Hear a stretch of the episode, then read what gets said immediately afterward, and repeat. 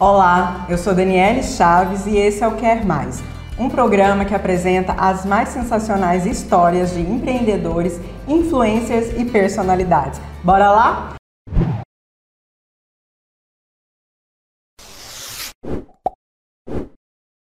A minha convidada de hoje escolheu a música como trabalho. Ela é DJ, jornalista e produtora musical. É ranqueada pelas principais revistas como DJ Destaque e já tocou ao lado de grandes nomes.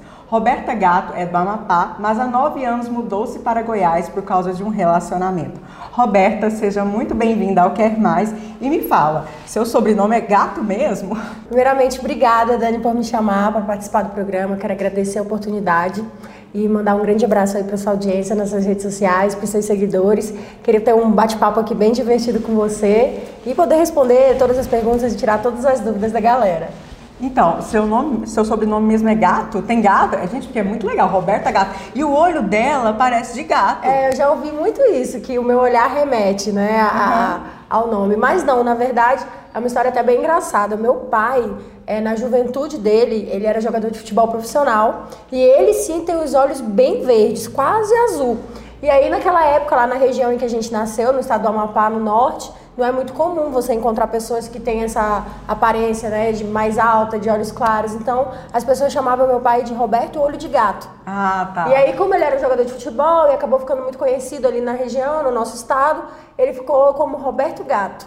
E eu vim posteriormente, né, com o casamento deles. Sou a caçula dos três. Meu pai e minha mãe têm quatro filhos, mas sou a caçula das mulheres.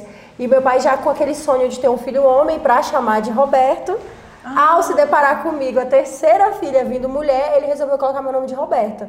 E aí acabou que eu fui e ganhei o apelido de Roberta Gato por causa dele. Mas aí eu levei isso pra minha vida, porque depois eu comecei a trabalhar com comunicação também. E aí, por trabalhar com ele, encaixou perfeitamente. E aí, quando eu fui trabalhar com a música depois, eu nunca mais mudei, porque me acostumei, eu sou Roberta Gato. Né? E nem é gatinha nem gata, é, é gato. gato. Roberta, é, com essa pandemia, as festas diminuíram bastante. Como é que a pandemia afetou a sua carreira de DJ? Bom, é, acredito que a pandemia ela afetou o mundo como um todo, né? Sim. E diversos setores da economia, assim como o setor fonográfico, né? O setor da música. E não diferente foi para a música eletrônica. A gente teve aí uma paralisação geral, né? De todos os eventos, festivais. É, não só os artistas, mas os promotores de evento também sofreram muito.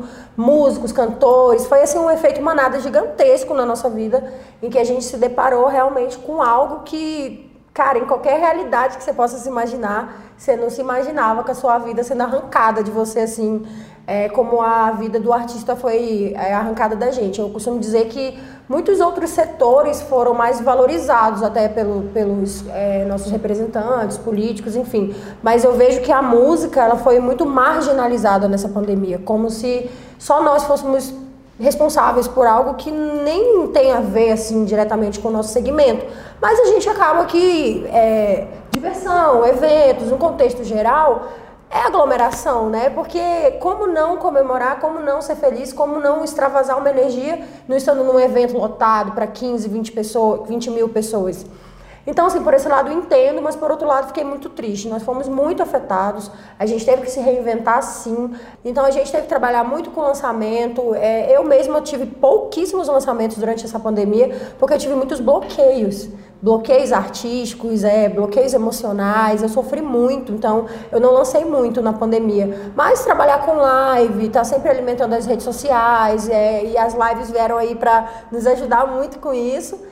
Mas agora, assim, aos poucos eu, eu acho, né? Pelo menos assim, eu espero, que eu costumo dizer que eu vejo uma pequena luz no fim do túnel, sabe? Devagarzinho a gente tá voltando e a gente já consegue fazer um show aqui ali. Claro que é como se a gente estivesse reaprendendo a andar no, no sentido de mercado mesmo. Os preços não vão ser o mesmo. Muitas pessoas sofreram, não só a gente, mas os nossos contratantes também tiveram muitas perdas. Então a gente tá ali meio que começando devagarzinho, sabe? Um relacionamento de novo. E como que é a música de um DJ? Você pode pegar uma música e renderizar ela, mixar, ou você tem que criar suas próprias músicas? Então, é porque existe uma diferença entre uhum. ser DJ e ser um produtor musical. Uhum. Quando eu comecei minha carreira, há uns nove anos atrás, é, ser um DJ era o que o mercado te exigia, não necessariamente você precisava produzir. Só que o mercado da música, assim como o mercado da moda, assim como os outros segmentos, ele vai mudando. Então, seu público, e, e, em geral, ele vai mudando também. As pessoas se tornam mais exigentes. No Brasil não foi diferente. A música eletrônica, ela passou de um patamar em que só tocar músicas de artistas estrangeiros que era normalmente a gente se baseava muito nisso, no que vinha de fora, tocava o que era de fora.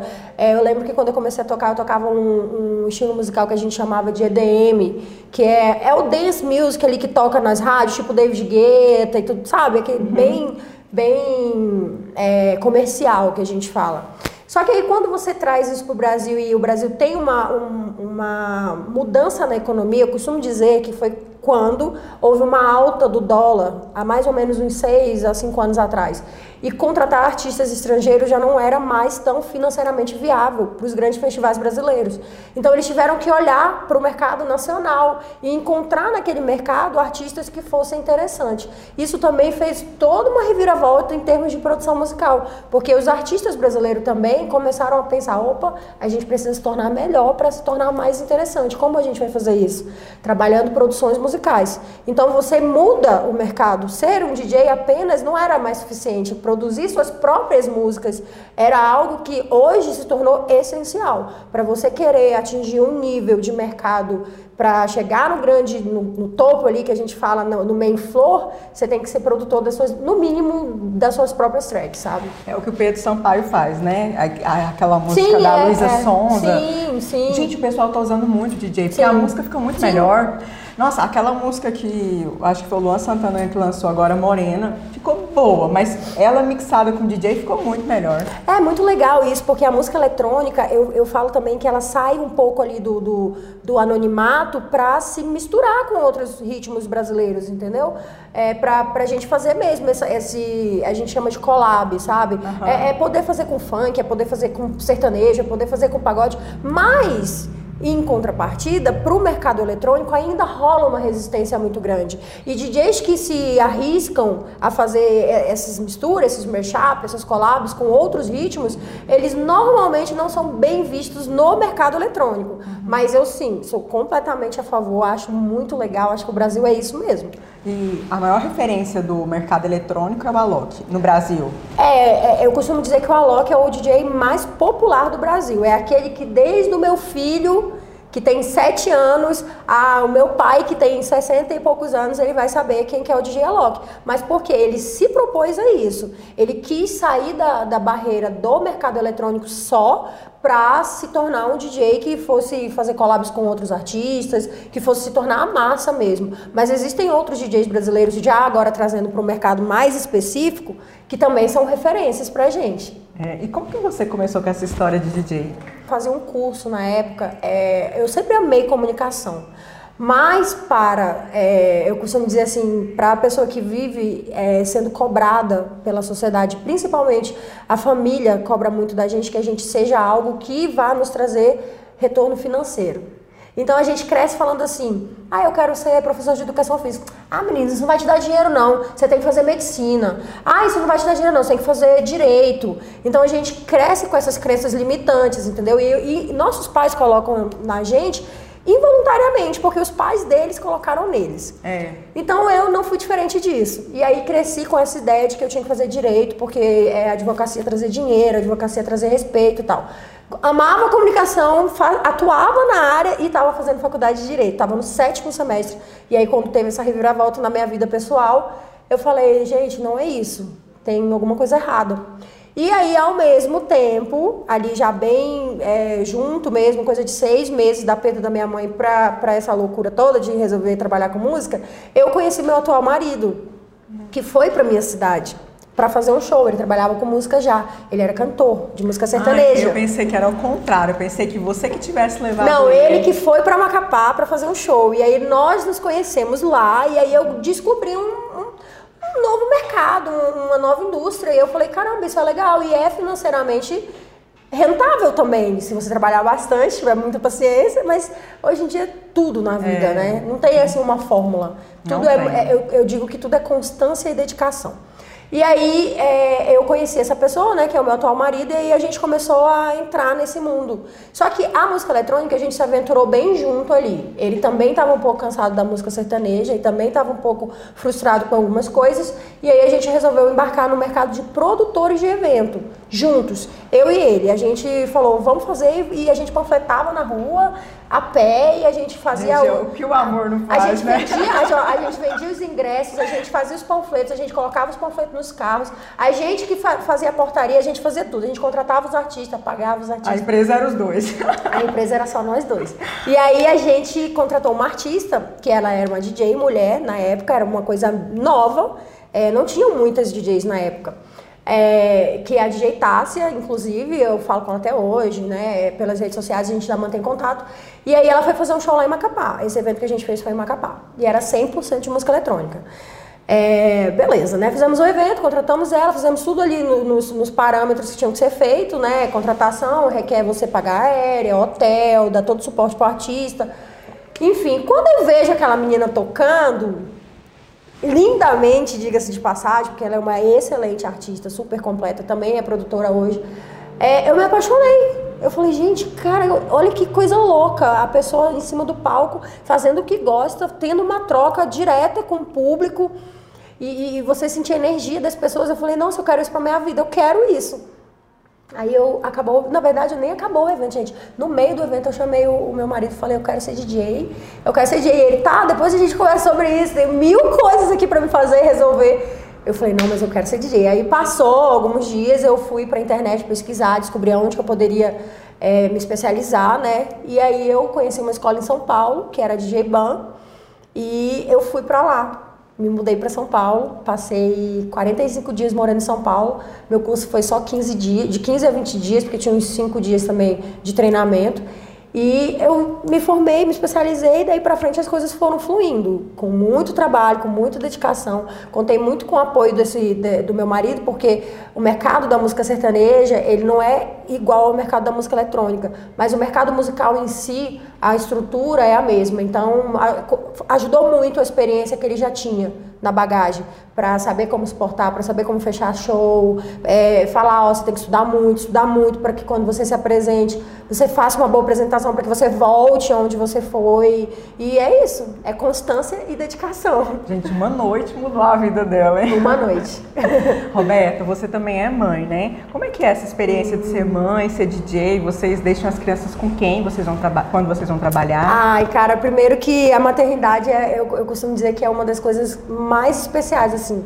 Em todos os setores da minha vida, eu tenho um, um, um, lance especial pela maternidade, porque eu amo, eu amo. A, a maternidade foi escolha para mim, sabe? É, não foi uma gravidez acidental, o primeiro, a segunda, a segunda foi.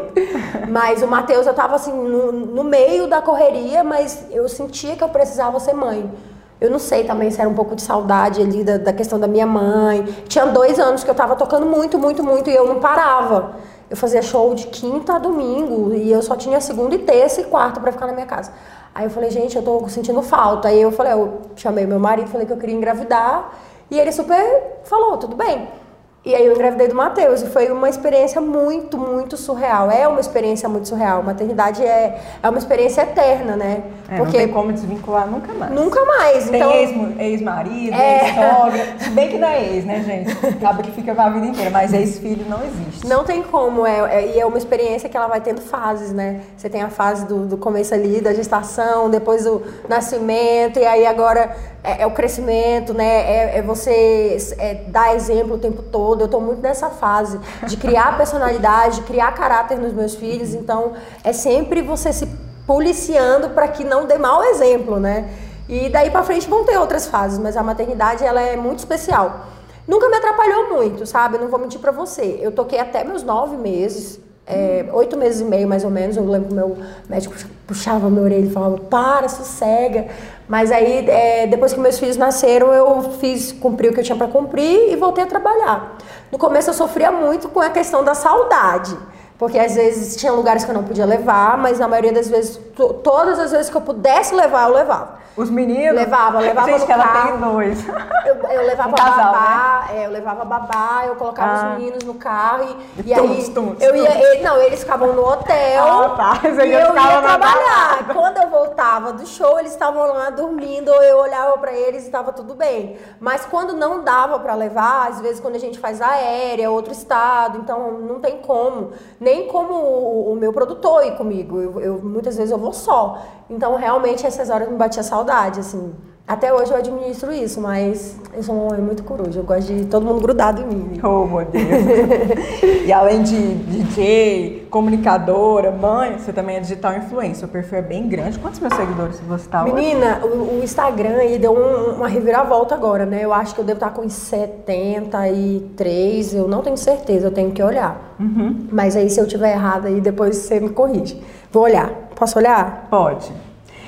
Eu queria dizer pra vocês que ela é influenciadora também. 79.1. Inclusive, eu conheci a Roberta, não sei se você lembra, é, na loja da Débora Rabelo. Acho na que lembro, eu inauguração do lembro. shopping. Eu lembro. A gente. Ah, tá, eu tava tocando. Tava. A gente conversou um pouco, sim. Eu tava Achei tocando lá. você super simpática. Débora maravilhosa, adoro ela. Super admiro, inclusive super empreendedora. Traz ela aqui. Vou trazer. é que é muita gente que eu quero É verdade, trazer. é verdade. E aí, como é que é essa história de ser influencer? Então, na verdade, eu, eu nem gosto de falar assim muito esse termo, sabe? Porque as coisas acabam generalizando tanto hoje em dia, né? Mas ela foi muito natural. Com, com o crescimento das redes sociais mesmo, você acaba se tornando referência para algumas pessoas.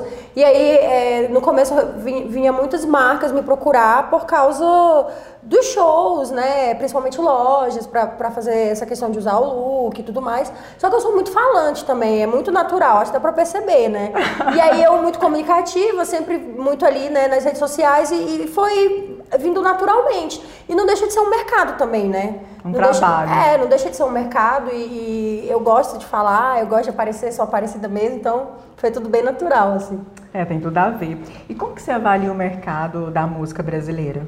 Eu costumo dizer que o Brasil em si, né, todas as suas regiões, todas as suas culturas tão diferentes, mas tão ricas, é, se completa. Eu costumo dizer que o mercado da música brasileira é um mercado rico, é um mercado extremamente generoso, é um mercado é, extremamente musical, né, com todas as misturas e não tem outra coisa para falar, a não sei que é um mercado extremamente gigantesco e que é muito grande para que a gente pense em, eu sempre falo isso, né, que é muito grande para que a gente pense em segmentos. Acho que a gente pode sempre pensar em, em enriquecer e misturar e fazer tudo e o Brasil é isso. Nossa, adorei sua frase, que se completa. Aham. gente, eu, eu adoro as entrevistas, porque cada entrevistado eu aprendo mais uma coisa, assim, sabe? Uma linha de raciocínio. Roberto, aqui no Quer Mais, nós temos um quadro de perguntas rápidas. Tá. Eu vou fazer com você. Tá bom. Uma música preferida? Ah, é, eu gosto muito, não tem nem a ver com música eletrônica, pra você ver, Aham. né? Eu sou muito eclética com meus gostos. É, eu vou desde o brega ao pagode, à música sertaneja, à música eletrônica, mas é uma música que me toca muito, que eu gosto muito, é o Seu Valença, a, a música La Belle de Justas. Não sei se você conhece. Conheço, inclusive eu fui no show dele, Nossa, ele veio aqui no. Sesc, maravilhoso. Sou apaixonada nessa música. Uhum. E um momento que te marcou na sua carreira?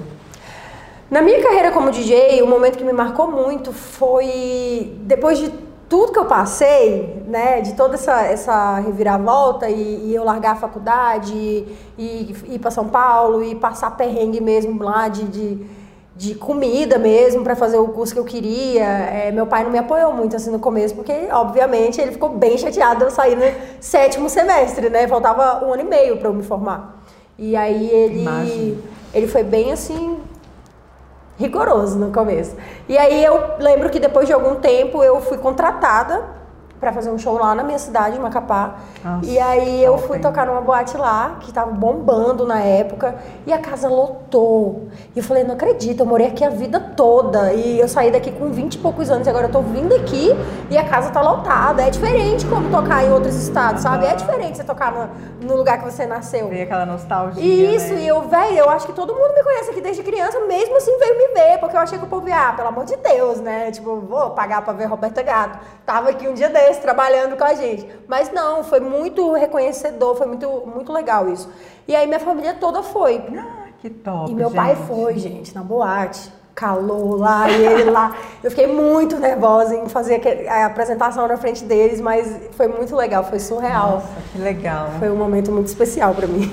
E tem algum lugar que você não toca? Você toca em casamento, em festa junina, tudo? Como é que é? Ah, eu, eu toco em tudo. É, é bom a gente deixar frisado uma coisa. Existem DJs do mercado que a gente chama de corporativo, que são DJs específicos de, de eventos corporativos, como casamento, como festas de aniversário, como festas de fim de ano de empresas. Então, esses DJs corporativos, às vezes, não tocam em eventos, com bilheteria, como nós, DJs comerciais, tocamos. Mas isso não tem a ver com os DJs comerciais serem contratados para eventos. Eu toco em casamento, inclusive, esse ano vou tocar em um agora, de, de uns afiliados que você padrinha, padrinha, madrinha de casamento, e vou tocar. E toco sim, toco em aniversário, não tem problema com isso não. e um livro que você leu que você indicaria? Pode ser dois? Pode. Ó, tem um livro que eu li recentemente, que é do Pablo Marçal, uhum. que chama O Antimedo. Eu sou extremamente fã do Pablo Marçal, ele me ajuda muito, assim, com algumas questões da minha vida sentimental, é, financeira, amorosa, tudo, assim, sabe? E eu, eu sempre fui muito traumatizada e eu não sabia que eu tinha traumas que eu, que eu trazia comigo. Mas provavelmente é né, devido à minha perda que eu tive, que foi muito trágica e aí eu sempre tive muito medo de, de, de ficar doente, sabe? Eu, eu, sempre acho que eu vou adoecer. Ah, e aí eu sempre achava que meus filhos iam me perder muito cedo. E eu ficava com essas. Isso me bloqueava. E, e isso bloqueava outros, é, é, outras coisas na minha vida, sabe? E aí eu conheci o Pablo Marçal na internet, aí eu fui numa palestra dele lá em Goiânia. E aí eu conversei com ele pessoalmente e aí ele me indicou esse livro. Ele falou: compra o meu livro, vai te ajudar e você vai ver que vai te ajudar em todos os outros setores. Aí eu comprei esse livro, chama O Antimedo. Inclusive é muito bom para você que tem problemas também de medo.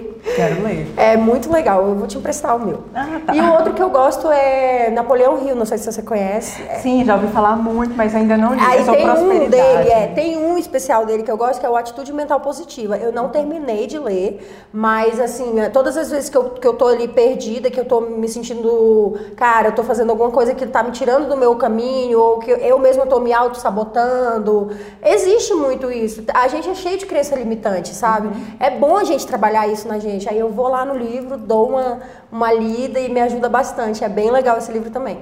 É, eu também sou muito adepta desses tipos de livro que levanta a gente. É.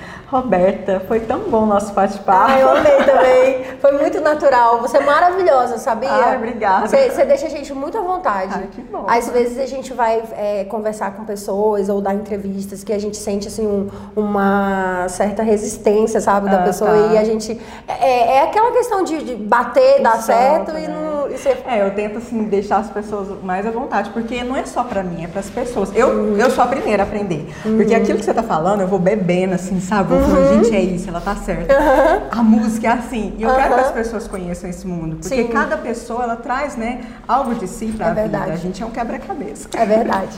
Meu bem, muito obrigada. Obrigada a você. redes sociais. Ai, gente, olha só, eu não tô no TikTok, tá? eu não me adaptei ao TikTok, mas isso é um erro, porque o TikTok hoje em dia, é. pro mercado musical, é, é, é estouro, sabe? É sucesso. Uhum. Você virar uma música no TikTok, você tá feito. Não, você faz um TikTok, manda pra mim dançar que eu Tá bom, pode deixar. Vou pedir pra Nalu te ensinar, porque a minha tá. filha, ela é a rainha do TikTok. Ela sabe todas as coreografias, eu fico chocada. Eu tenho que me policiar com isso. Mas vou deixar aqui meu Instagram para vocês me seguirem, arroba DJ Roberta Gato. E eu tô lá no SoundCloud também, que é uma plataforma que os DJs e produtores, eles costumam lançar seus sets e suas músicas também. Então, nossa audiência pode entrar lá e escutar nossos sets, tanto no rádio quanto no seu celular. Tem é, aplicativos do SoundCloud, que você bota o foninho ali, malha, dá uma treinada no SoundCloud, que é, é www.soundcloud.com, Roberta Gato, sem o DJ na frente. E eu também estou no Spotify. No Spotify é DJ Roberta Gato também. E aí também tem o meu canal no YouTube, onde você vai encontrar todos os meus shows. A gente gosta lá no YouTube, porque a gente pode fazer é, a gravação dos shows e a gente faz um compiladozinho que dá para assistir super rapidinho. Lá tem todos os meus shows com vídeo, né, que é bem mais divertido. E lá você vai encontrar no Roberta Gato também, só Roberta Gato, sem DJ na frente. Tá bom, meu bem, muito obrigada. Esse programa foi gravado na cafeteria Prosa e Saber, com edição e filmagem de Weber Oliveira. Eu sou Daniele Chaves, eu estou em todas as redes sociais. Se amanhã abrir uma, eu estou lá também. Gente, YouTube, Spotify, no blog, é, no Instagram, Facebook, tá bom? Me siga lá, vai ser um prazer. E esse é o Quer Mais, que volta semana que vem. Um beijo e até o próximo.